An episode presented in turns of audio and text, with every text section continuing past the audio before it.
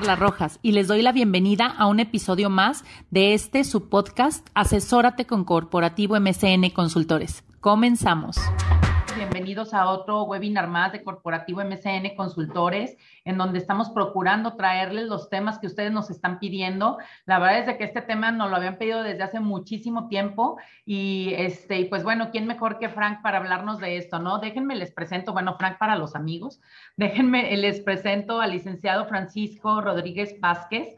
Él es licenciado en Contaduría Pública por la Universidad Panamericana de Campus Guadalajara tiene una maestría en análisis tributario por la Universidad de Guadalajara, cursó la maestría en tributación y política fiscal en la Universidad de Medellín, Colombia. Es egresado del IPADE en el programa de alta dirección empresas sector alimenticio. Es miembro del Instituto Mexicano de Contadores Públicos y presidente de la Comisión de Jóvenes Emprendedores del mismo colegio. Ha tenido diferentes representaciones ante diferentes organismos y actualmente es socio de la firma Hermanos Vázquez Medina, Contadores Públicos. Pues bienvenido, ¿cómo estás, Frank? Si nos ayudas. Muchas gracias, Carla. Muy bien, muchas gracias por la, por la invitación. Y bueno, pues eh, preparado ya para, para comenzar. Qué bien, qué bien. Pues bueno, este, te dejo con ellos. El, Frank el día de hoy nos va a platicar acerca, y les decía, eh, es un tema súper interesante porque nos habían estado preguntando mucho de, oye, ¿por qué me retienen tantos impuestos? Porque ahora resulta que a partir de este año o del año pasado he tenido una serie de, de, cambios este, en las retenciones y demás, ¿no? Entonces, bueno, pues Frank nos va a hacer el favor de explicarnos justamente cómo funcionan los impuestos para los trabajadores y para que pues estemos pendientes. Cualquier duda, recuerden irla dejando en el chat y al final de la plática, eh, con muchísimo gusto, se les estarán contestando todas sus dudas, todos los comentarios que ustedes tengan. Y pues bueno, sin más, todos tuyos, Frank. Gracias, Carla.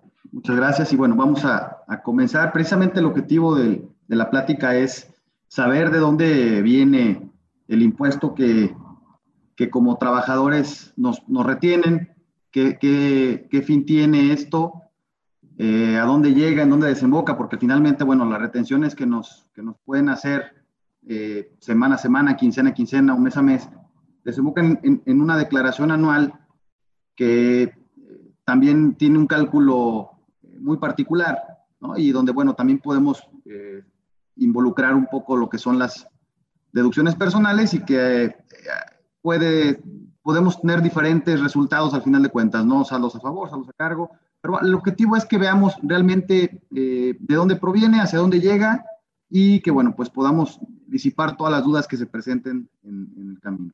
Voy a compartir mi pantalla. Aquí me dicen si la, si la pueden ver. Ahí se ve bien.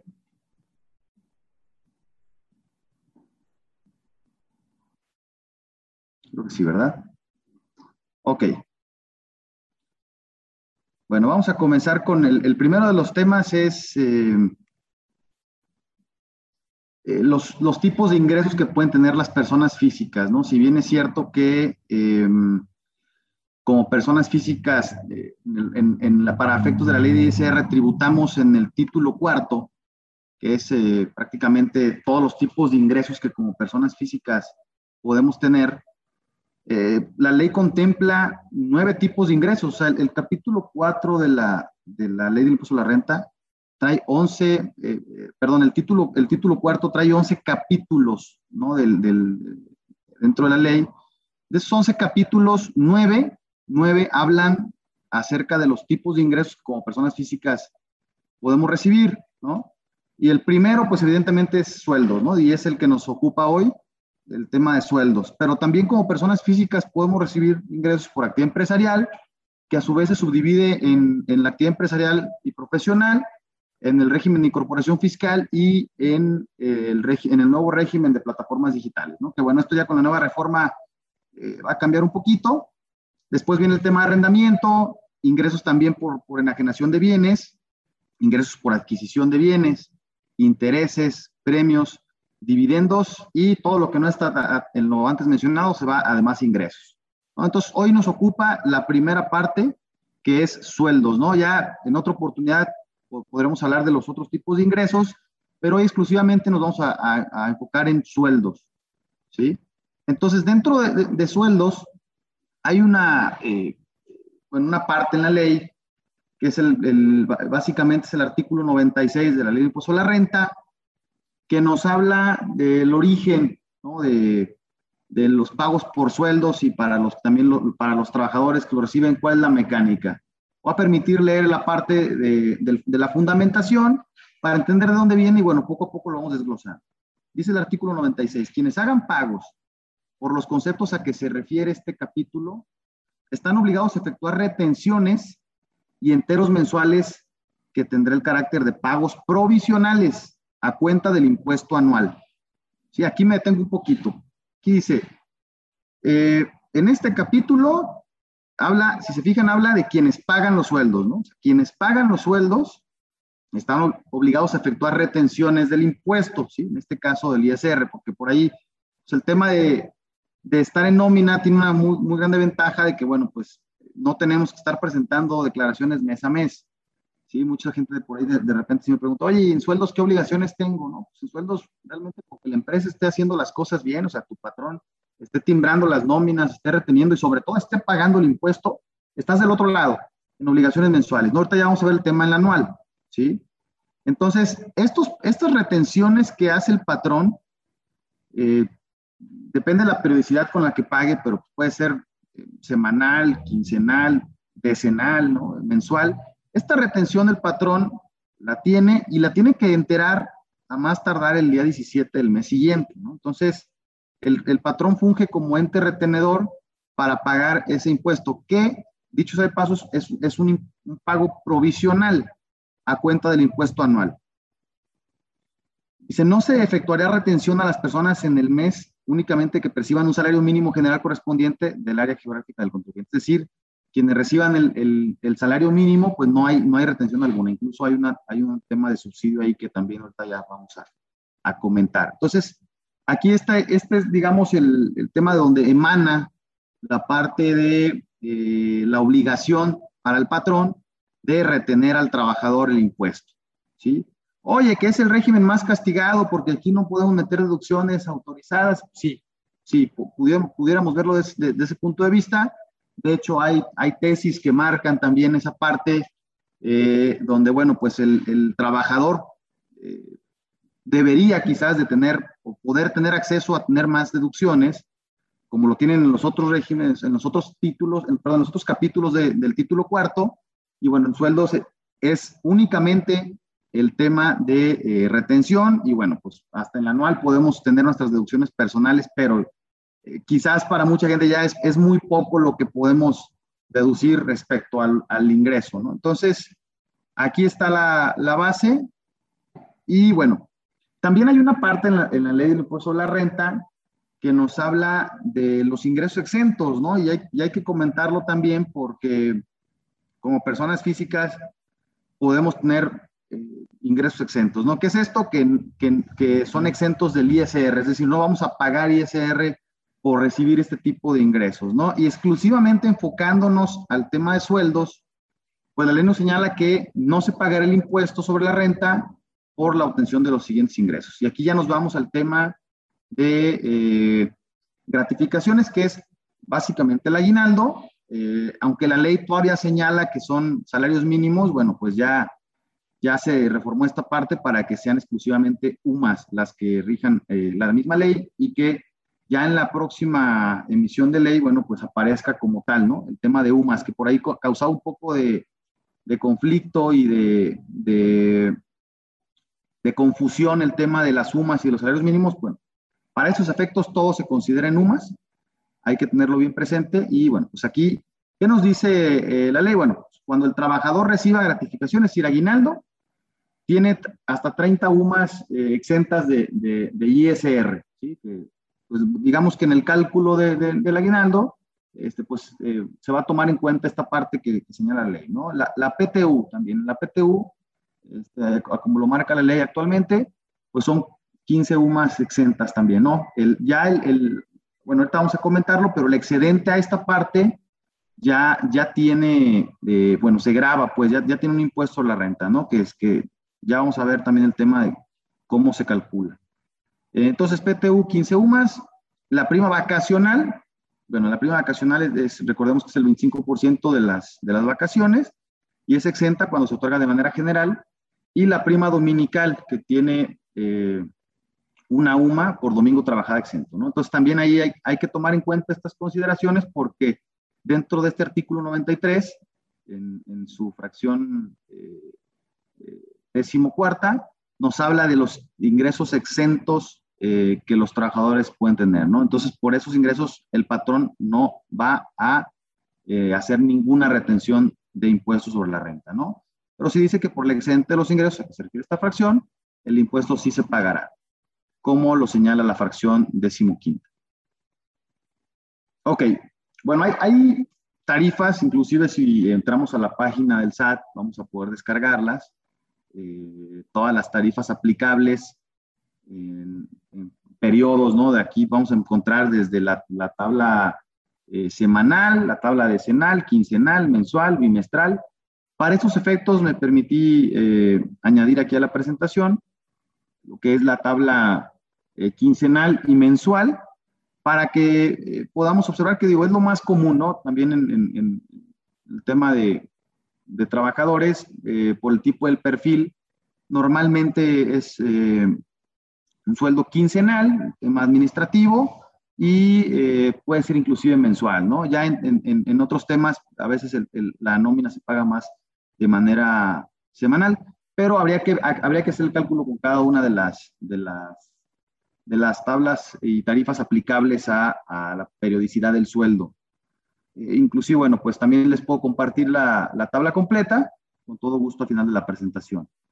Eh, aquí, bueno, observamos que, sin meterme mucho a detalle, porque pues es, número, ya, ya, veremos también un caso práctico, eh, donde vemos que hay un límite inferior, un límite superior, una cuota fija y un por ciento para aplicarse sobre el excedente del límite inferior. Entonces, a nuestro sueldo, o sea, a nuestro sueldo quincenal en este caso, porque esta tabla es quincenal, le vamos a aplicar el límite inferior, ¿sí? Este, es, es un cálculo que ya vamos a ver, eh, se hace, eh, queda el sueldo menos el límite inferior, después eh, se le aplica el, por ciento que vemos en la, en la última columna y a eso se le suma la cuota fija y eso nos da el impuesto quincenal que nos retienen, ¿no? Esto es exclusivamente ISR porque evidentemente también hay una retención pues también del, de, de, las cuotas de seguridad social, ¿no? Que son patronales, que, bueno, pues también es una, es, es una retención adicional. Hoy exclusivamente vamos a ver el tema del ISR que se retiene en la nómina. Entonces, nosotros en nuestros recibos timbrados tenemos que observar, porque es también importante saber que esos recibos timbrados como trabajadores los tenemos que tener, ¿no? O sea, tenemos eh, el derecho de recibirlos, ¿no? Eh, cada que nos pagan tenemos ese derecho a recibir nuestro, nuestro recibo timbrado y en ese sentido, pues revisar las retenciones que nos hicieron, ¿no? Eh, ahí tenemos que observar que efectivamente pues sean correctas. Entonces ahorita el objetivo de esta plática es saber de dónde proviene esa retención y conocer exactamente pues el monto, de manera que ustedes también lo puedan hacer viendo su recibo de nómina, a calcular el tema del impuesto eh, sobre la renta, ¿no? Entonces, bueno, aquí está la tabla quincenal. Eh, si se fijan, terminamos en, en, en, una, en una tasa del 35%, ¿no? O sea, la tasa máxima para aplicarse es del 35%. Después viene una, eh, tabla también del subsidio quincenal, ¿no? que también alcanza el subsidio quincenal. Si se fijan aquí viene hasta ingresos de 3.642 pesos con 61 centavos quincenales. O sea, quien reciba eh, todavía hasta, hasta esta parte quincenal de sueldo eh, es acreedor a un, un subsidio ¿sí? Este, que también se paga de manera quincenal. Aquí lo que la mecánica es, bueno, se toma en cuenta primero el impuesto sobre la renta que nos genera el, el, sueldo y después le aplicamos el subsidio y la diferencia es la que nos puede eh, quedar a favor o a cargo, ¿no? Ya, ya ahorita vamos a ver el tema en un caso práctico. También está eh, el ISR, bueno, la tablita que también aquí puse es la de manera mensual, ¿sí? Y bueno, eh, aquí también podremos observar que también tasa máxima 35% y donde nos ubiquemos precisamente con nuestro sueldo, pues hay que aplicarle el, tema del límite inferior. ¿sí? Es, es, lo primero que hay que hacer, ubicar nuestro sueldo bruto, eh, ojo, mucho, mucho ojo, es el sueldo bruto que, al que le vamos a aplicar el tema del límite inferior, ¿sí? Igual, de misma manera, aplicamos el límite inferior, multiplicamos, el, resultado lo multiplicamos por la eh, cuarta columna, que es el porcentaje, tasa que nos toca, y a eso le sumamos la cuota fija, y ese es el ISR que nos resulta de manera mensual. Entonces, tenemos que primero situar cómo nos pagan, ¿sí? ¿Con qué periodicidad? Ok, ya, ya, ya vimos con qué periodicidad nos pagan, después vamos a ubicar entonces cuál tarifa nos aplica, ¿sí? También con la periodicidad adecuada, ¿no? Estas, estas tablas normalmente se publican a inicios del año y las vamos a poder encontrar en el diario oficial de la Federación, eh, donde, bueno, pues están publicadas y también, bueno, pues en la página del SAT ahí eh, podrán encontrar también descargar estas, estas tarifas aplicables para el ejercicio, ¿no? Que también, de paso, bueno, se actualizan, ¿no? También la ley del impuesto de la renta dice que estas eh, tarifas se actualizan cuando la inflación excede del 10%. Entonces no son tarifas fijas por siempre. ¿eh? O sea, de hecho, para este ejercicio eh, hubo un, incremento eh, por ahí en las, una modificación más bien en las tarifas ¿no? que, podemos observar respecto, respecto a años anteriores. Entonces, tenemos que observar también esta parte porque no siempre son las mismas. Hay que revisar el Derecho de la Federación y bueno, pues fijan, estas se publicaron el día 11 de enero del 2021, son las que rigen prácticamente pues todo todo el ejercicio 2021. Después nos vamos al tema del subsidio mensual, que también eh, para el tema de eh, sueldos, y aquí nos dice hasta 7.382 pesos con 33 centavos, tenemos un subsidio, ¿sí? Entonces ahí vamos a poder también observar cuánto nos corresponde de subsidio por el eh, tipo de ingreso que, que podemos tener aquí de manera mensual. ¿Sí? Ok, vamos con un caso práctico. No sé si hasta aquí hay alguna duda. Este, vamos a ver el caso práctico con un sueldo bruto mensual de 4,800 pesos, ¿sí? Con lo que comentábamos hace un momento. ¿Sí? Eh, no sé si ah, dentro de, las, de, la plática adelante, si tienen dudas, este, las podemos ir comentando o al final, no sé, este, Carla, Kenia, ¿cómo lo trabajamos? Para igual ir disipando dudas. Buenos días, eh, mi nombre es Nancy y hablo para hacerte una consulta. ¿Qué diferencia hay de la tabla quincenal que estás mencionando a la tabla quincenal directa? Eh, básicamente, ¿te refieres a la, tabla eh, de la tarifa? A la tarifa, a la tarifa, sí. ¿Respecto a qué, perdón? Eh, hay una tabla quincenal que es directa, que le llaman directa, y a la tabla quincenal que es la que estás manejando. ¿Hay alguna diferencia en el proceso del cálculo? Básicamente el, cálculo es el mismo. Eh, se aplica el límite inferior sobre el sueldo bruto. Ahorita vamos a ver el ejemplo. Y este, sobre eso eh, aplicamos el porcentaje que nos toca respecto a la diferencia. O sea, es, la, mecánica es la misma para, para calcular el ISR sobre, sobre sueldos, que viene siendo pues la, la tarifa pues con la que normalmente se, se, calcula y que se actualiza pues este, cada cierto tiempo de acuerdo a la inflación. Ok, entonces si tomo la directa y si tomo esta es lo mismo. Entonces te da el mismo cálculo. Yo te recomiendo que lo, lo, lo revises este, con ambas, pero eh, la, la, mecánica, incluso como lo toma la autoridad, es con esta tarifa. Okay. Sí, o sea, ellos inclusive, ustedes podrán observar en, la, en el tema de, la, de, la, de su declaración anual, si la, si, cuando la han realizado, este, pues al final de cuentas, eh, la, la, tarifa que nos toma para el tema anual es, es exactamente la misma en, en efect, para efectos anuales, ¿no? Ahorita la vamos a ver también más adelante, este, que es aplicando el límite inferior, ¿no? Y okay. el porcentaje, el porcentaje y cuota Bien. fija. Así ok, es. gracias. Entonces, bueno, el, el, tema aquí, bueno, con un, con un, con un este, sueldo, como lo comentamos, un sueldo bruto de 4,800 pesos, hay un límite inferior de 644, que era lo que les comentaba en la tablita, en la, este, ubicamos dónde está el límite inferior, que es 644, y bueno, pues eso hacemos una eh, simple resta, ¿no? 4,800 menos el límite inferior, 644, nos resulta 4,155.41. Después, a eso le vamos a aplicar el porcentaje este, para aplicarse, que en este caso es 6.4. ¿Sí? Entonces, multiplicando 4.155 por 6.4 nos resulta un impuesto marginal de 265 pesos con 95 centavos. A eso le sumamos la cuota fija, ¿sí? Y nos resulta un impuesto de 278 pesos con 33 centavos. ¿Sí? Ese es, el, ese es nuestro impuesto mensual neto, ¿sí? Por lo cual vamos a recibir, en lugar de los bueno, primero, primero que nada, aquí está, el, aquí está el tema del impuesto. Si podemos ya, estamos en lo mismo, determinamos el impuesto, 278 pesos, pero tenemos un subsidio, si se fijan aquí abajito, que nos corresponde por el sueldo bruto de 324.87. ¿Sí? Entonces, eh, vamos a hacer nosotros el cálculo este, de la diferencia que nos resulta a favor. En este caso es 46.54, o sea, que ponemos el subsidio de 324 menos el impuesto que nos resultó, ¿sí? 278 nos da una diferencia a favor de 46.54.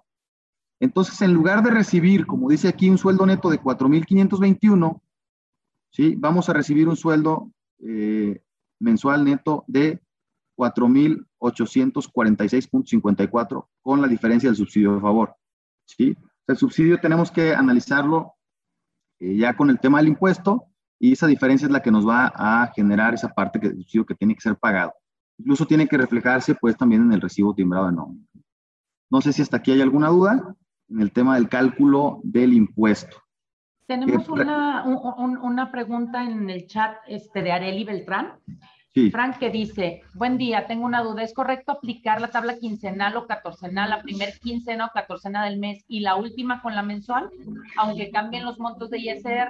¿Cómo le hacen algunas empresas para que la retención de ISR sea siempre el mismo, independientemente si sea la quincena 1 o la, o, o la 2? Ok, aquí lo ideal es, es sí, definir, si, si, tienes una nómina tipo de periodicidad catorcenal, o sea, si, si tu nómina es catorcenal, en, este, en ese sentido, eh, sí, hay, hay, que, calcular el tema con las catorcenas recurrentemente, todos los, prácticamente todo, todos los, todos los periodos. Y evidentemente al final del ejercicio sí nos, va a quedar, nos van a quedar ahí unos días volando. ¿Sí? Eh, es un tema que sí se ha presentado normalmente con, eh, con algunas diferencias porque ya, ya es un tema de, totalmente de criterio. O sea, la ley no, no nos señala un particular, eh, una, una, particular normatividad respecto a este tema. ¿sí? Entonces, me ha tocado en la práctica profesional ver que eh, los días que quedan volando, pues los ponen en otro periodo, ¿no? Entonces queda volando un periodo, por ejemplo, del año, del, en este caso, del, del, año pasado con el año nuevo, ¿sí? Eh, en ese sentido, pues sí, al final de cuentas, la idea es que eh, como patrón se haga la retención del impuesto y que en el cálculo anual que hacen las empresas respecto a sus trabajadores se hagan los ajustes correspondientes. También para eso es el cálculo que se hace de manera anual por parte de las empresas en, febrero. Ahora bien, en este caso, eh, yo recomiendo respetar la periodicidad siempre de la, de la nómina, ¿sí? O sea, si es catorcenal y nos quedan volando los últimos cinco días del, del año, pues normalmente se hace el periodo de los últimos cinco, agarra los últimos cinco días del año y los, los nueve días del primer año siguiente, ¿sí? Eh, para que se haga el timbrado de la nómina correspondiente, ¿sí? Eh, al final de cuentas, como empresa, vas a retener el impuesto, y esos pequeños ajustes los vas a, los vas a poder hacer eh, en, la, en, la, declaración como empresa que haces respecto a tus trabajadores, ¿no? La que antes llamaban declaración informativa. Eh, así es como normalmente lo, lo, me ha tocado ver en la práctica. Hay quien también toma el criterio de que esos días que quedan volando, pues los toman a, ya de otra manera, distinta, ya sea como, como un cálculo semanal o diario, es un criterio totalmente, porque, insisto, el tema de, en cuestión de ley, no, no hay un, criterio particular para este tema. Sí nos señala que este, la, periodicidad, pues sí tiene que ser la misma, pero con esos días que quedan volando al final, sobre todo en nóminas eh, que son catorcenales y las que son semanales, es donde se presenta este problema. En las quincenales y en las mensuales, pues evidentemente no, no lo vamos a tener. Bueno, vamos a continuar. Ya nada más hicieron una precisión sobre la prima vacacional, este, que sí tiene una parte exenta de 15 aún más de acuerdo al 93 fracción este, 14, que al parecer eh, se había comentado que en el material que estaba exento y nada más es el detalle de corrección de esto. De acuerdo.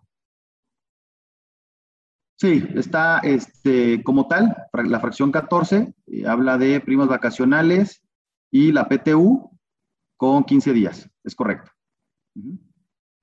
Es correcto, son 15 días, 15, perdón, 15 UMAS exentas, ¿sale? Tanto, tanto prima como PTU. Gracias por la precisión. Bueno, vamos a continuar con la presentación. Entonces, eh, entonces el, cálculo básicamente, pues hay que, hay que tomar en cuenta eh, lo que es eh, impuesto generado y subsidio generado también, ¿no? Y sobre eso, bueno, pues ya veremos si al trabajador se le paga un poquito de más o se le retiene el impuesto, ¿no? En este caso es un sueldo pues relativamente muy bajo, en el cual aplica un subsidio, ¿no? Pero ya, como lo veíamos hace un momento, arriba de 7,200 pesos más o menos, ya no nos aplica el subsidio y ahí ya entra la retención directa. Ok, bueno, hasta aquí el tema de el, pago eh, o retención del ISR de manera eh, nominal, ¿no? En cuestión de, como lo veamos, dependiendo de la periodicidad, ¿no? Ahora vamos con el tema de la eh, declaración anual, ¿no? El ISR en la declaración anual. básicamente, bueno, pues vimos que hay, hay una tarifa para aplicar en el tema de los sueldos eh, con, alguna periodicidad. Y al final de cuentas todo tiene un objetivo, o sea, todo tiene una razón de ser. Veíamos que el 96 de renta nos hablaba de que todos estos son, pagos provisionales que hace el patrón a cuenta del impuesto anual. ¿Sí? Y también, bueno, pues para las personas físicas, el 152 nos habla de que, eh, me voy a permitir leerlo expresamente, las personas físicas calcularán el impuesto al ejercicio sumando a los ingresos obtenidos conforme a los capítulos primero, que es el de sueldos, tercero, que es arrendamiento, y cuarto, quinto, sexto, octavo y noveno este título, después de efectuar las deducciones autorizadas en dichos capítulos, la utilidad grabable determinada conforme a las secciones primera y segunda del capítulo 2 de este título. Al resultado obtenido se le disminuirá en su caso las deducciones a que se refiere el artículo 151 de esta ley, que son las deducciones personales y que también las vamos a ver, y a la cantidad que se obtenga se le, aplica, se le aplicará lo siguiente tarifa. Entonces, aquí nos habla de que al final del ejercicio los trabajadores, bueno, pues todas las personas físicas eh, sumaremos todos nuestros ingresos. En este caso, hablamos nada más del capítulo primero, ¿no? Pero, evidentemente, eh, pues si, tenemos más ingresos, en la declaración tenemos que sumar todos, todos los ingresos. Y, pues quizás, sumando nuestros demás ingresos, si tenemos ingresos por intereses o por arrendamiento o por alguna actividad empresarial, cuando lleguemos a la tarifa anual, que es donde se suman ahora sí que pues todo lo que eh, adquirimos durante el año, evidentemente, pues ahí ya nos va a cambiar, nos va a cambiar la tablita, ¿no? Ya quizás eh, no nos quede, eh, pues ese impuesto no sea suficiente el impuesto que nos retuvieron durante todo el año, ¿no? Aquí es importante señalar también que las personas físicas tienen derecho a solicitarle a su patrón el cálculo de su declaración anual, ¿sí? A más tardar en el mes de noviembre.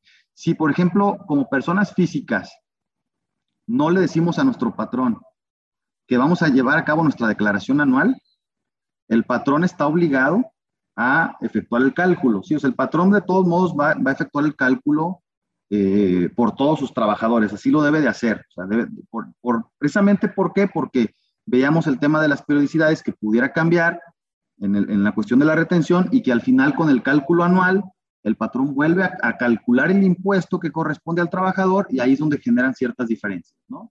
Entonces, eh, si como trabajadores nosotros notificamos a nuestra empresa que vamos a llevar a cabo nuestra declaración, entonces ya la empresa omite el cálculo particularmente de ese trabajador y se enfoca en los demás, ¿sí? De manera que entonces como persona física entramos al 152 y sumamos a nuestros ingresos por sueldos todos los demás ingresos que pudiéramos tener, ¿no?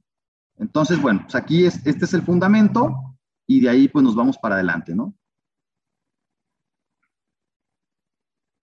Esta es la tarifa anual para el cálculo del impuesto que hablaba el 152, ¿no? Es decir, aquí ya cuando sumamos todos nuestros ingresos, exclusivamente si tenemos únicamente ingresos por sueldos, pues nos vamos a dar cuenta que eh, vamos a ubicar nuestro sueldo bruto también de todo el ejercicio con eh, la misma mecánica del límite inferior. Después le vamos a aplicar el, porcentaje que nos, que nos corresponde en la, en la columna cuarta y a eso le vamos a sumar la cuota fija, ¿no? Claro, previamente está el tema de las deducciones personales, que también ahorita lo vamos a tocar, y eh, eh, evidentemente, bueno, pues estas nos ayudan a que nuestra base disminuya para que, bueno, pues en, todo caso, pues el, impuesto también eh, sea menor, ¿no? También otra eh, cuestión muy común que se presenta es que el, trabajador durante el ejercicio tuvo dos patrones, ¿no? Cuando tuvimos dos patrones durante el ejercicio, pues ahí también estamos eh, obligados a, como persona física, realizar nuestra declaración anual. Es importante saberlo porque, bueno, pues también el, el, impuesto que nos retuvieron nuestros patrones quizá no va a ser suficiente sumando ambos ingresos en la declaración anual. Hay que tomarlo en cuenta también, ¿no? Eh, otro tema que eh, también nos, corresponde en el tema de la declaración anual es cuando eh, no concluimos el, o, no, o, no, tuvimos el ejercicio completo. También ahí, en todo caso, bueno, pues ya la empresa omite el cálculo y ya en todo caso le toca a cada persona realizarlo, ¿no? ¿Por ahí alguna pregunta de Areli? Sí, tengo una pregunta. Buenos días. Este, en el caso de tener los dos patrones, ¿ese es haber estado trabajando simultáneamente o en el periodo haber tenido uno, por ejemplo, de enero a junio y después de julio a fin de año tener otro? ¿Cuál, es la, el criterio que se toma? Gracias, Arely. Mira, aquí, aquí lo que señala la ley es que te habla de manera simultánea, ¿sí? de manera simultánea que estés trabajando con ambos patrones. Sin embargo, eh, también te, señala que si no fue un ejercicio regular, es decir, del, de completo, este, totalmente el 1 de enero al 31 de diciembre, entonces también te obliga a la declaración anual, de manera que si trabajaste eh, seis meses con un patrón y seis meses con otro, también estás obligado a presentar la declaración anual. O sea, eh, si no es por una, es por otra, ¿no? al, final de cuentas, en ambos casos yo siempre recomiendo presentarla, porque ya sé que trabajas de manera simultánea, como lo señala la ley, donde tienes que presentar tu declaración, o tuviste años irregulares, ¿no? Y en ese sentido, pues también hay que presentar la declaración. Entonces, la ley expresamente señala que es de manera simultánea, pero también eh, por el criterio tomamos el tema del ejercicio eh, irregular. Por ahí otra pregunta, bien, de Nelly. Gracias. Este, en el caso de esos trabajadores que, que, que, tienen dos patrones de manera simultánea, se tiene que en unos omitir el cálculo o, bueno, si tiene derecho a subsidio, en alguno de ellos debería de eliminarse este, esa, esa o sea, ya no, ya no llevarlo a la tarifa del, del subsidio. Muy buena pregunta, Nelly. Fíjate que ahí, bueno, sí, primeramente el, el trabajador está obligado a informar cuando tiene dos, dos eh, patrones, ¿no? Evidentemente, eso es, esto es un hecho. El subsidio, sí, en, en, principio se contempla para un solo, o sea, un solo ingreso, ¿sí? es decir, no, como trabajador ya el hecho de tener eh, dos patrones, ya no, ya no soy acreedor a dos, no, o sea, no soy acreedor a dos subsidios, ¿sí? Soy acreedor a, un subsidio porque la ley habla del ingreso, ¿no? No, de, no, del, no, del, no de, del empleo como tal. ¿Sí? O sea, no te, no te habla de un subsidio por empleo, te habla de un subsidio por ingreso. Entonces, aquí, aquí sí es importantísimo y es muy buena tu pregunta, que el trabajador informe al patrón para que no le estén haciendo eh, o le estén aplicando doble subsidio, ¿sí? Porque ¿qué va a pasar? Bueno, si está trabajando de manera simultánea, pues ¿qué creen que va a pasar en la declaración anual con ese subsidio? Se le va a revertir todo, ¿sí? O sea, se le va a revertir por completo y va a tener que pagar un impuesto que, pues es mejor que se lo retengan de manera eh, mensual, ¿no? Entonces, eh, es, sí, sí, es un tema importante, pero es aplicable únicamente por ingreso, no por, no por empleo. Entonces, en este caso, bueno, pues sí, sí tendría que, eh, la recomendación es que informe el trabajador, ¿no? Es, exclusivamente si tiene otro patrón, para ver quién le está haciendo el cálculo del, de, o quién le, quién le está aplicando el subsidio en este caso, ¿no? Porque también habría que ver cuánto gana en un empleo y cuánto gana en otro, ¿no? Si es acreedor exclusivo en uno o si es acreedor exclusivo en otro. ¿no? Gracias. Con todo gusto. Bueno, la tarifa anual, entonces, eh, vemos que también llega a un porcentaje máximo del 35%, que es la tasa máxima que como personas físicas eh, podemos pagar, ¿no? O sea, es, ya más de eso ya no podemos, ¿no? O sea, es, si tenemos ingresos, eh, como aquí lo vemos, de eh, eh, 3.898.000 pesos en delante, pues vamos sobre el 30, o sea, es la tasa máxima ahí, ¿no? Pero bueno, eh, sí es importante comentarlo porque eh, en ese sentido también eh, es la comparativa hacia con otros países en tasas máximas, ¿no? Es el, es el punto de referencia cuando inclusive podemos también tener ingresos en, en, otros países y que aplicamos tratado para de tributación. Oye, ¿cuánto te retienen en México? Pues el 35, ¿no? Y hay países donde te retienen el 40, hay países donde te retienen el 45, hay países donde te, retienen el 20, el 21, o sea, también hay que ubicarnos en esta parte si llegamos a tener ingresos también provenientes del, del extranjero, ¿no? Y que evidentemente vamos a tributar en base a nuestra residencia fiscal.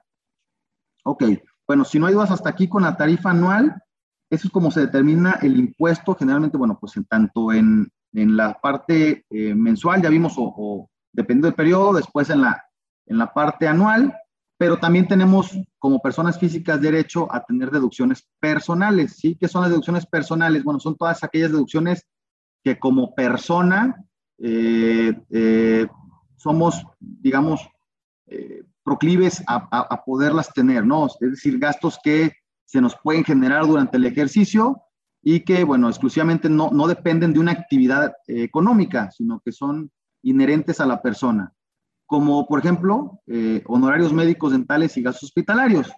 En este caso, eh, son gastos por honorarios médicos, dentales, de enfermeras, nutriólogos, psicólogos, así como hospitalarios, ¿sí?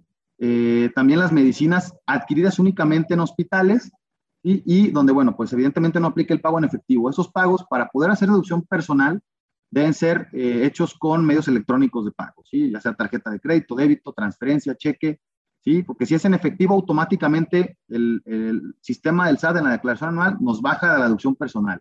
Y ya, inclusive cuando hacemos nuestra declaración anual, podemos observar en la pestaña de deducciones personales que van a venir esos gastos, pero si vienen pagados con efectivo, eh, te van a parecer que el sistema no te los toma como tal, ¿no? Entonces, es importantísimo aclarar esta parte porque todas las deducciones personales deben estar pagadas con medios electrónicos pago, ¿sí? También habla de gastos médicos por incapacidad o discapacidad, que son gastos de honorarios médicos, dentales y de enfermeras, así como hospitalarios, y medicinas adquiridas también en, en, en, institu en instituciones de salud, ¿no? Es decir, si, si vamos a, nosotros tenemos cualquier tema de tratamiento en un hospital, eh, podemos, en la misma factura, tenemos que solicitar los honorarios médicos del doctor y las medicinas ahí. Es, es, el único momento donde podemos deducir las medicinas, cuando vengan exclusivamente dentro de la factura del hospital. Si vamos a la farmacia en un hecho aislado, las medicinas no son, no son deducibles, ¿sí? Pero si, si estamos dentro de la factura del, hospital, como tratamiento en general, eh, en, en, todo caso, pues sí vamos a poder eh, deducir también esto, ¿no? ¿Qué pasa también muy común? Vamos al doctor, ¿Y qué pasa con el, con el médico? Pues no nos quiere a veces recibir el pago con tarjeta, ¿no? Es muy común que ellos es únicamente pago en efectivo y bueno, pues ahí ya, pues ni caso tiene pedirle la factura porque no la vas a poder deducir, ¿sí? Eh, digo, para efectos a lo mejor de control, pues sí es importante a lo mejor que la solicites, pero no la vas a poder deducir.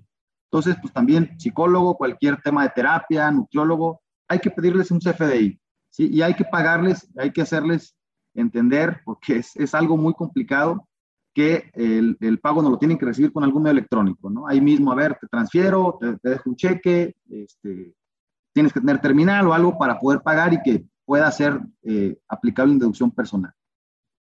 Ok, bueno, vamos con gastos funerarios que también son deducibles hasta una UMA elevada al año, que son aproximadamente 32 mil pesos, ¿no? ¿Qué pasa aquí? Eh, ¿Cuál es la principal duda que, que, que, de repente surge en este tema de los gastos funerarios? ¿no? Oye, yo compré un paquete funerario, es que de repente te pueden ofrecer un paquete funerario eh, con todos los gastos ya para esos momentos que no quieres este, tener ninguna presión y que, bueno, pues ya, tiene, ya tienes todos, todos los servicios incluidos. Estos servicios no los vas a poder deducir sino hasta que se utilicen. ¿sí? Entonces, si yo, si yo compro un paquete funerario en 2015 y lo utilicé, desgraciadamente lo tengo que utilizar en 2022, 2023, bueno, hasta ese año donde lo utilice lo voy a poder hacer deducible. Y aplica para cónyuge, padres, hijos o abuelos, ¿sí? Prácticamente línea recta y cónyuges, ¿no? Es donde se aplica esta deducción, ¿sí? Eh, después viene el tema de donativos, que puedes deducir eh, el 7% de los ingresos acumulables en el año anterior, ¿sí? Que, que Evidentemente, pues para, eh, aquí hay que tomar en cuenta que también este CFDI, pues debe de venir exclusivamente con, con, como tal, como donativo, ¿sí? O sea, es importantísimo eh, que, bueno, en este caso sí, sí señale tal cual expresamente el CFDI que es un donativo y que la institución que eh, reciba ese donativo sea una donataria autorizada. Si no, de ninguna manera vas a poder deducir ese donativo. Inclusive el SAT publica una lista de todas las donatarias autorizadas para tales efectos. Intereses reales, eh, que son prácticamente cuando pagamos un crédito hipotecario, y eh, que el valor de la casa habitación este, no exceda de 750 mil UDIs, que son aproximadamente 5 millones. La UDI está en 6.7, eh, es un valor que cambia constantemente. Y este, bueno, los intereses reales pagados en ese sentido los vamos a poder deducir también. Aquí que también es importantísimo que la institución bancaria nos presente la constancia de retención de intereses, ¿no? Que generalmente ellos no, no hay problema, lo timbran se sube automáticamente nuestra declaración y ahí vamos a poder ver el tema de todos los, los intereses reales que pagamos. ¿Qué son intereses reales? Son aquellos que superan a la inflación. O sea, no, son, no es el interés que pagamos, sino es aquel únicamente que supera o excede a la inflación. Después vienen las aportaciones complementarias, que son todas aquellas eh, eh, aportaciones efectuadas a cuentas de planes personales de retiro y cuentas de aportaciones complementarias de retiro así como aportaciones voluntarias. En este caso puedes deducir el 10% de tus ingresos acumulables sin exceder de 5 UMAS elevadas al año. ¿sí? Aquí también, bueno, pues todas las aportaciones que se hagan a eh, nuestras cuentas de planes de ahorro, ya sea, fíjense, aquí también se puede eh, privado o el público, ¿no? O sea, hay, plan, hay, hay aseguradoras que ofrecen planes privados y los puedes deducir, ¿sí? Nada más hay que, hay que revisar bien ahí, eh, si es una recomendación, revisar bien el plan, que efectivamente sea un plan de aportación al retiro, ¿sí? Porque hay unos que vienen disfrazados de, plan para el retiro y no lo es, ¿no? y ese no lo puedes deducir. ¿eh? pero sin embargo, el, tema de eh, aportación de ahorro para el retiro sí lo vas a poder deducir, ya sea privado o público, ya vimos hasta qué límite, igual, siempre que esté pagado con medios electrónicos. Primas de seguro por gastos médicos, también todos aquellos seguros que compremos eh, por, por eh, gastos médicos mayores, ¿sí? que son independientes a los proporcionados por las instituciones públicas y de seguridad social. La transportación escolar, ¿sí? También es, eh, solo aplica si el servicio de transportación es obligatorio, siempre que la forma de pago sea distinta al efectivo. Si se fijan, el efectivo aquí está totalmente fuera. Y bueno, pues también el tema de las colegiaturas, ¿no? Que, esto es una, más que una deducción personal, es una eh, facilidad administrativa que también eh, va poder, podremos encontrar. Esto la, la, tenemos que ver, esta no, no, se la van a encontrar en ley, se la van a encontrar en, en, o sea, en la ley del impuesto a la renta, se la van a encontrar en la ley de ingresos de la federación como una facilidad administrativa. Entonces, aquí, bueno, pues hay que estarle revisando también porque los valores pueden cambiar y eh, vamos a poder deducir de acuerdo al nivel de nuestros hijos eh, la cantidad que se, se, muestra aquí, ¿no? Por ejemplo, para preescolar, pues 14.200 pesos anuales. dicho sea de paso, pues no sé si hay todavía un kinder que cobre 14.200 pesos anuales, ¿no? Realmente mm, muy raro que, que, encontremos un kinder que esté en esos precios, ¿no? Igualmente una primaria de 12.900 pesos, secundaria de 19.900 pesos, este, y bueno, pues profesional técnico, 17.100, bachillerato equivalente a 24.500. Digo, los, los, valores son realmente bajos, porque hoy, hoy más que nunca las escuelas están muy caras, y pues no, no, no creo que sea ni, ni la mitad, ¿no? De lo que te cobra una, una, escuela, pero bueno, pues es, al final de cuentas es un, es un, un estímulo que la autoridad nos, nos da, independiente a las deducciones personales, ¿no? Porque, insisto, no viene esto en la ley del impuesto a la renta, sino que más bien nos lo encontramos eh, en la ley de ingresos. ¿sí? Ojo aquí, las cuotas nada más que son de inscripción o reinscripción no aplican en este, en este tema de deducción personal. ¿no? Aquí no, es, la excepción a la regla y también debe ser pagada con eh, medios electrónicos. ¿Sí? Bueno, finalmente las deducciones personales tienen un límite total de 5 UMAS elevadas al año o el 15% de los ingresos, lo que resulte menor. ¿Sí? Vamos a hacer nuestro cálculo, inclusive la misma, miren, la misma declaración anual ya nos eh, automáticamente nos lo va a separar. si ya excedimos las 5 UMAS o el 15% de nuestros ingresos, eh, automáticamente la misma declaración ya nos lo va a limitar. pero sí es importante que conozcamos por qué. De repente podemos decir, oye, no, pues no me está tomando estos donativos o no me está tomando esta prima de seguro. Bueno, entonces hay que revisar si ya excedimos el 15% de los ingresos y entonces en este caso, pues no, lo, no, no, nos lo va a tomar en, la, en, la, en el cálculo final, ¿no? Eh, entonces, es, es, acotar esta parte y recordar que los comprobantes fiscales deben estar pagados con, con medios electrónicos, como lo habíamos comentado, y sobre todo el uso. El uso del CFDI tiene que ser el correcto. De otra manera, no serán considerados en la declaración anual.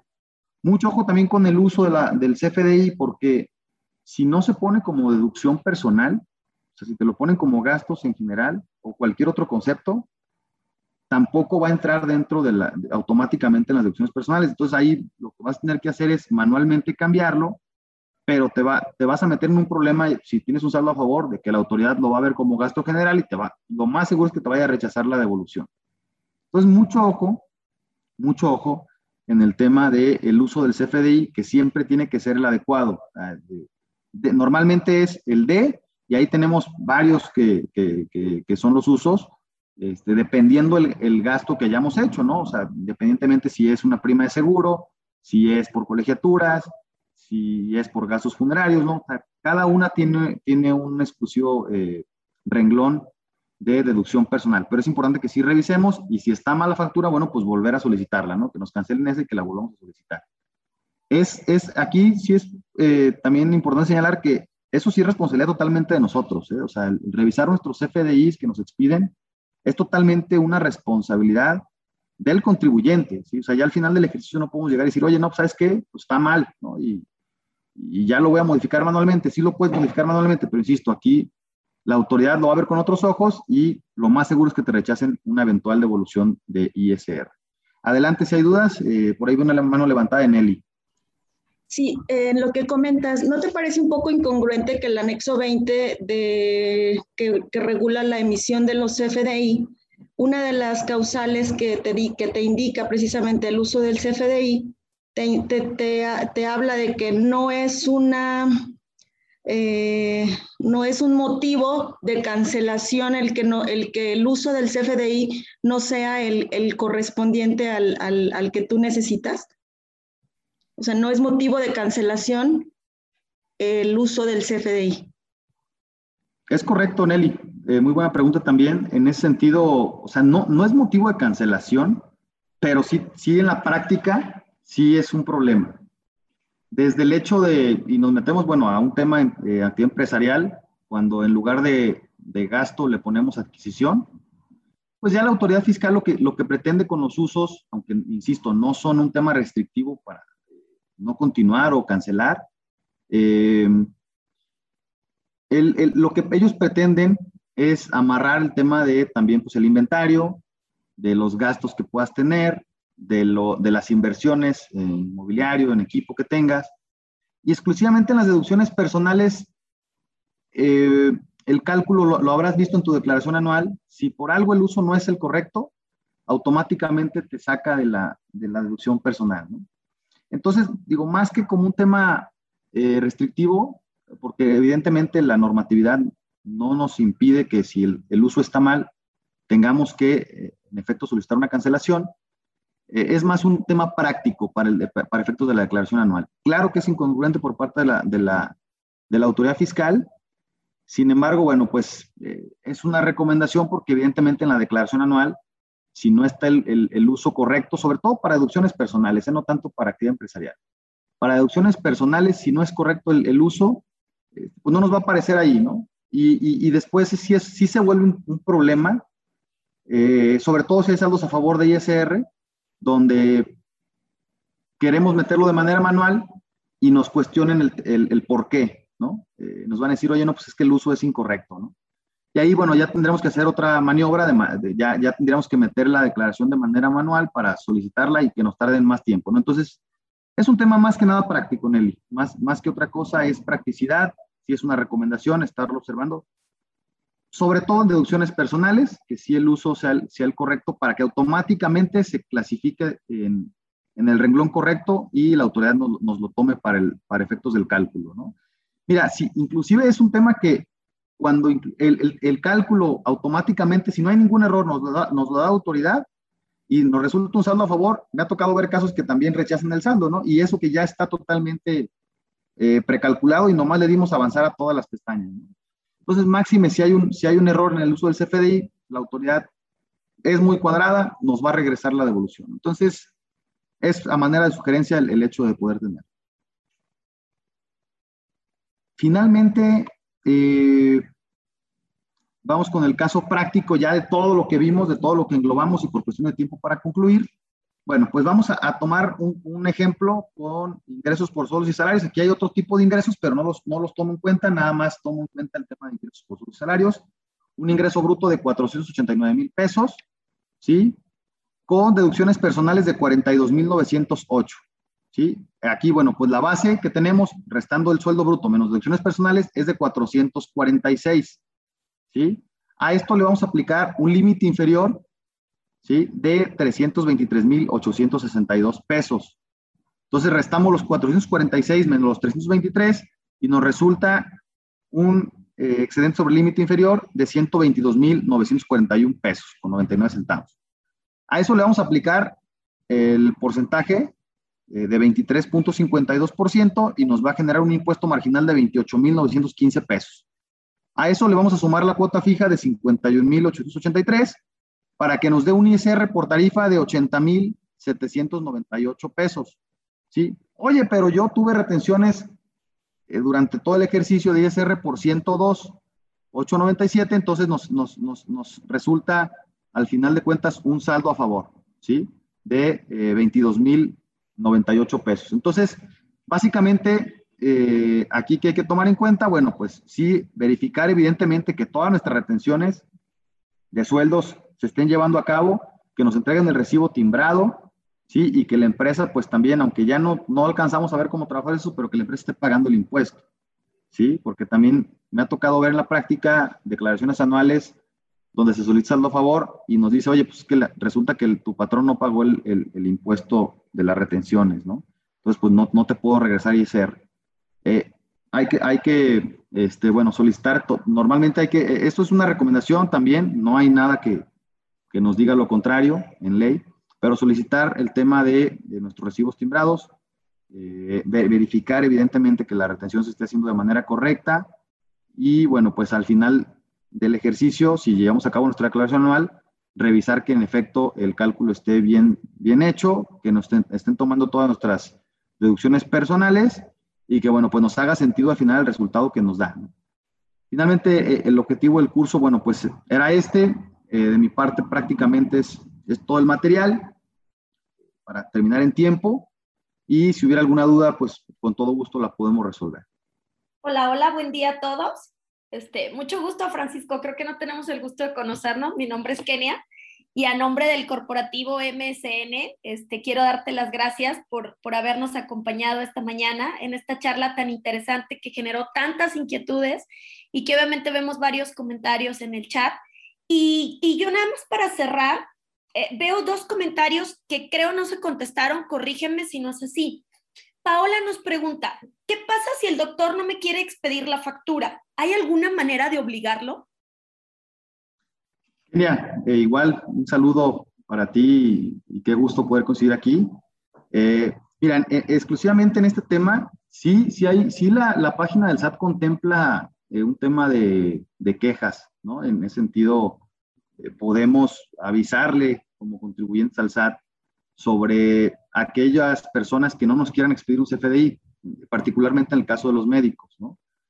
Eh, ahí obviamente es, es, una caja que se mete, nos van a pedir una serie de, datos ahí que tenemos que llenar para decir, oye, pues este, este contribuyente no me, no me está expidiendo CFDI, ¿no? Porque sí es muy común que los médicos eh, pues reciban todo en efectivo y no quieran facturar, ¿no? Digo, ya ya mucha gente se ha, se ha metido al, en regla, pues, y, ya, ya han, últimamente eh, acomodado todos sus temas de recepción de pagos con tarjeta y, de alguna manera, bueno, pues ya se puede, ¿no? Pero todavía sigue habiendo muchos médicos que están a la antigua, entonces sí hay un, sí hay un tema que lo puedes denunciar y, bueno, pues eh, darle seguimiento a esa parte de denuncia fiscal que es por medio de la página del SAT, ¿no? Digo, es un tema que a lo mejor te puede ayudar en el sentido de, de, que pueden llamar la atención al doctor y evidentemente le, le pueden hacer una revisión, pero bueno, pues si tú necesitas la deducción personal y el doctor sigue sin regularizar, bueno, pues ahí ya hay que buscar otra opción, para que lo puedas deducir. Ok, perfecto, muchas gracias. Y ya la última, Eduardo nos pregunta, tengo una duda en cuanto a los finiquitos. Este, cuando un trabajador con salario base de cotización variable, porque es comisionista, se le toma en cuenta el salario variable para el cálculo del finiquito o el salario diario. Aquí, Eduardo, queremos entender que estás hablando de finiquito, no de liquidación, ¿no? Este, creo que es importante diferenciar los conceptos. Y cuando nos hablas de finiquito, pues nos preguntas si es con salario, variable. ¿Qué opinas ahí, Francisco? Mira, para efectos de impuesto a la renta, que es, lo que nos atañe hoy, eh, sí vamos a tomar en cuenta todo, todo el ingreso eh, grabado, ¿sí? Este, evidentemente, pues sí, sí, hubo un variable que se registró como tal, para tales efectos, incluso para cuotas de seguridad social, eh, es un ingreso para efectos de impuesto a la renta grabado.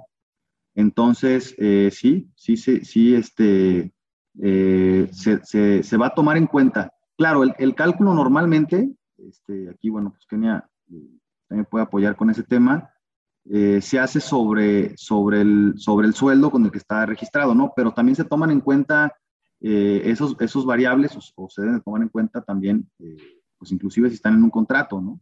Para efectos de, de, un finiquito o liquidación, dependiendo del caso, lo que sea.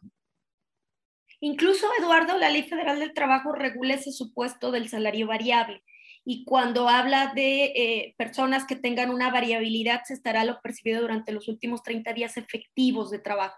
Hay por ahí unos criterios jurisprudenciales que señalan que, por ejemplo, las partes proporcionales solo se tienen que pagar este, con salario base. Sin embargo, te soy sincera, ¿eh? en cuanto a mi criterio, yo considero que obviamente una persona este, que tiene un ingreso variable, aún en sus partes proporcionales, tiene todo el derecho a, recibirlo con salario integrado, porque a fin de cuentas es el salario con el que está rigiendo. Entonces, creo que ahí tendremos que checar la, diferencia porque hay unos criterios jurisprudenciales, pero que hablan de vales de asistencia, puntualidad, etcétera. Ahí estoy de acuerdo, pero cuando estemos hablando de integración por comisiones, pues obviamente forman parte del salario desde el punto de vista laboral y creo que en ese sentido, este, con la respuesta que das, Francisco, estaríamos coincidiendo en que aún para efectos de finiquito tendremos que estar integrando el salario, ¿no? Es correcto. Ok, y Areli nos dice, ¿hay algún, eh, ¿hay algún problema tener e-firma para facturar como profesionista independiente? Es decir, un segundo ingreso y al mismo tiempo ser trabajador de una empresa? No, ningún problema, Areli, ninguno. De hecho, tu e-firma es como, es un, digamos, un documento eh, totalmente personal y con ese puedes utilizar, o sea, e, e, e, ese documento te sirve para eh, prácticamente hacer todos los trámites con el SAT, ¿no? Es decir, eh, timbrar tus recibos por cualquier otro ingreso que tengas de otro capítulo que vimos en, en la presentación, para solicitar tus sellos de facturación, ¿sí? y bueno, pues para prácticamente hacer cualquier trámite, ¿no? Yo, últimamente incluso me, me, ha tocado ver que ya, están firmando títulos profesionales con iFirma. Entonces, eh, es, una sola y no, tienes problema absoluto este, para utilizarla, ya sea como trabajador, en el régimen de sueldos o en cualquier otro régimen. Sí, efectivamente, Areli, aquí efectivamente, si tú eres este, asalariada y obviamente ejerces otro tipo de actividades, en este caso por honorarios, no tienes ningún problema. Nada más en materia laboral, quiero hacer la aclaración porque no sé si estás en el supuesto de que tendremos que tener mucho cuidado si eres trabajadora de la empresa y al mismo tiempo le facturas por honorarios, porque no sé qué opines ahí, este, Francisco, en el sentido que obviamente se puede, se puede considerar una simulación que la parte que le estás pagando por honorarios en realidad sea salario, ¿no? O sea, nada más ahí hacer esa aclaración que cuando es un tercero no hay ningún problema, tienes toda la libertad de trabajo, de actividades mientras sean lícitas pero habrá que tener mucho cuidado con presunciones que puede tener la autoridad. ¿no? Es correcto, sí, sí hay que, sí hay que eh, tomar en cuenta ese punto muy importante, que no sea el mismo patrón, porque inclusive hay, hay criterios normativos del, del, mismo Instituto Mexicano de Seguro Social en cuestión de, de sueldos y, y, de honorarios a la misma empresa. O sea, no, no me ha tocado ver, fíjate, en la práctica un tema ahí con el SAT, pero con el IMSI Sí, o sea, el IMSS yo creo que es el, el, primero que se va a fijar en eso y va a decir, oye, no, esto, es sueldo, ¿no? Y, págame las cuotas por este, por este tema de honorario, ¿no? que también estás cobrando. Eh, evidentemente, sí, eh, la recomendación es que a la misma empresa no le, no le factures el honorario, a la, que, la misma que te paga no le factures un honorario, ¿no? O sea, es ampliamente una recomendación. A cualquier otra empresa, sin problema, ¿no? Pero ahí sí te puedes meter en un problema este, con el Instituto Mexicano de Seguro Social. Bueno, pues Muchísimas gracias a nombre de Carla Rojas, que desgraciadamente tuvo que, irse a una conferencia que inició ahorita a las 10 de la mañana, pero que obviamente está infinitamente agradecida contigo, contador. Gracias por esta charla. La verdad es que ha sido muy interesante. Hemos tenido un número importante de participantes y obviamente muy activos. Eso significa de, de que la charla fue bastante buena, bastante interactiva. Entonces, a nombre de MCN, pues no me queda más que agradecerte e invitarte, decirte que aquí tienes, ahora sí que iba a decir las puertas abiertas, pero ante esta nueva normalidad, este, las cámaras y los micrófonos abiertos para cuando quieras regresar y cualquiera de tus socios que saben que son un despacho al que nosotros estimamos mucho y con quien tenemos una alianza muy fuerte y que esperamos seguir fortaleciendo, ¿no? Gracias a ti, gracias a todos los asistentes, estaremos informándoles de nuestros próximos cursos y nos estamos despidiendo. Que tengan muy buen día. Gracias. Gracias, Kenia. Gracias a ustedes también, a MSN, a, a todos los participantes. Y bueno, pues nos vemos en las, en las próximas. Con todo gusto, aquí estaremos. Saludos a todos. Cuídense mucho. Gracias por todo. Muchas gracias por seguirnos y por escucharnos. Los espero en el siguiente programa. Bye bye.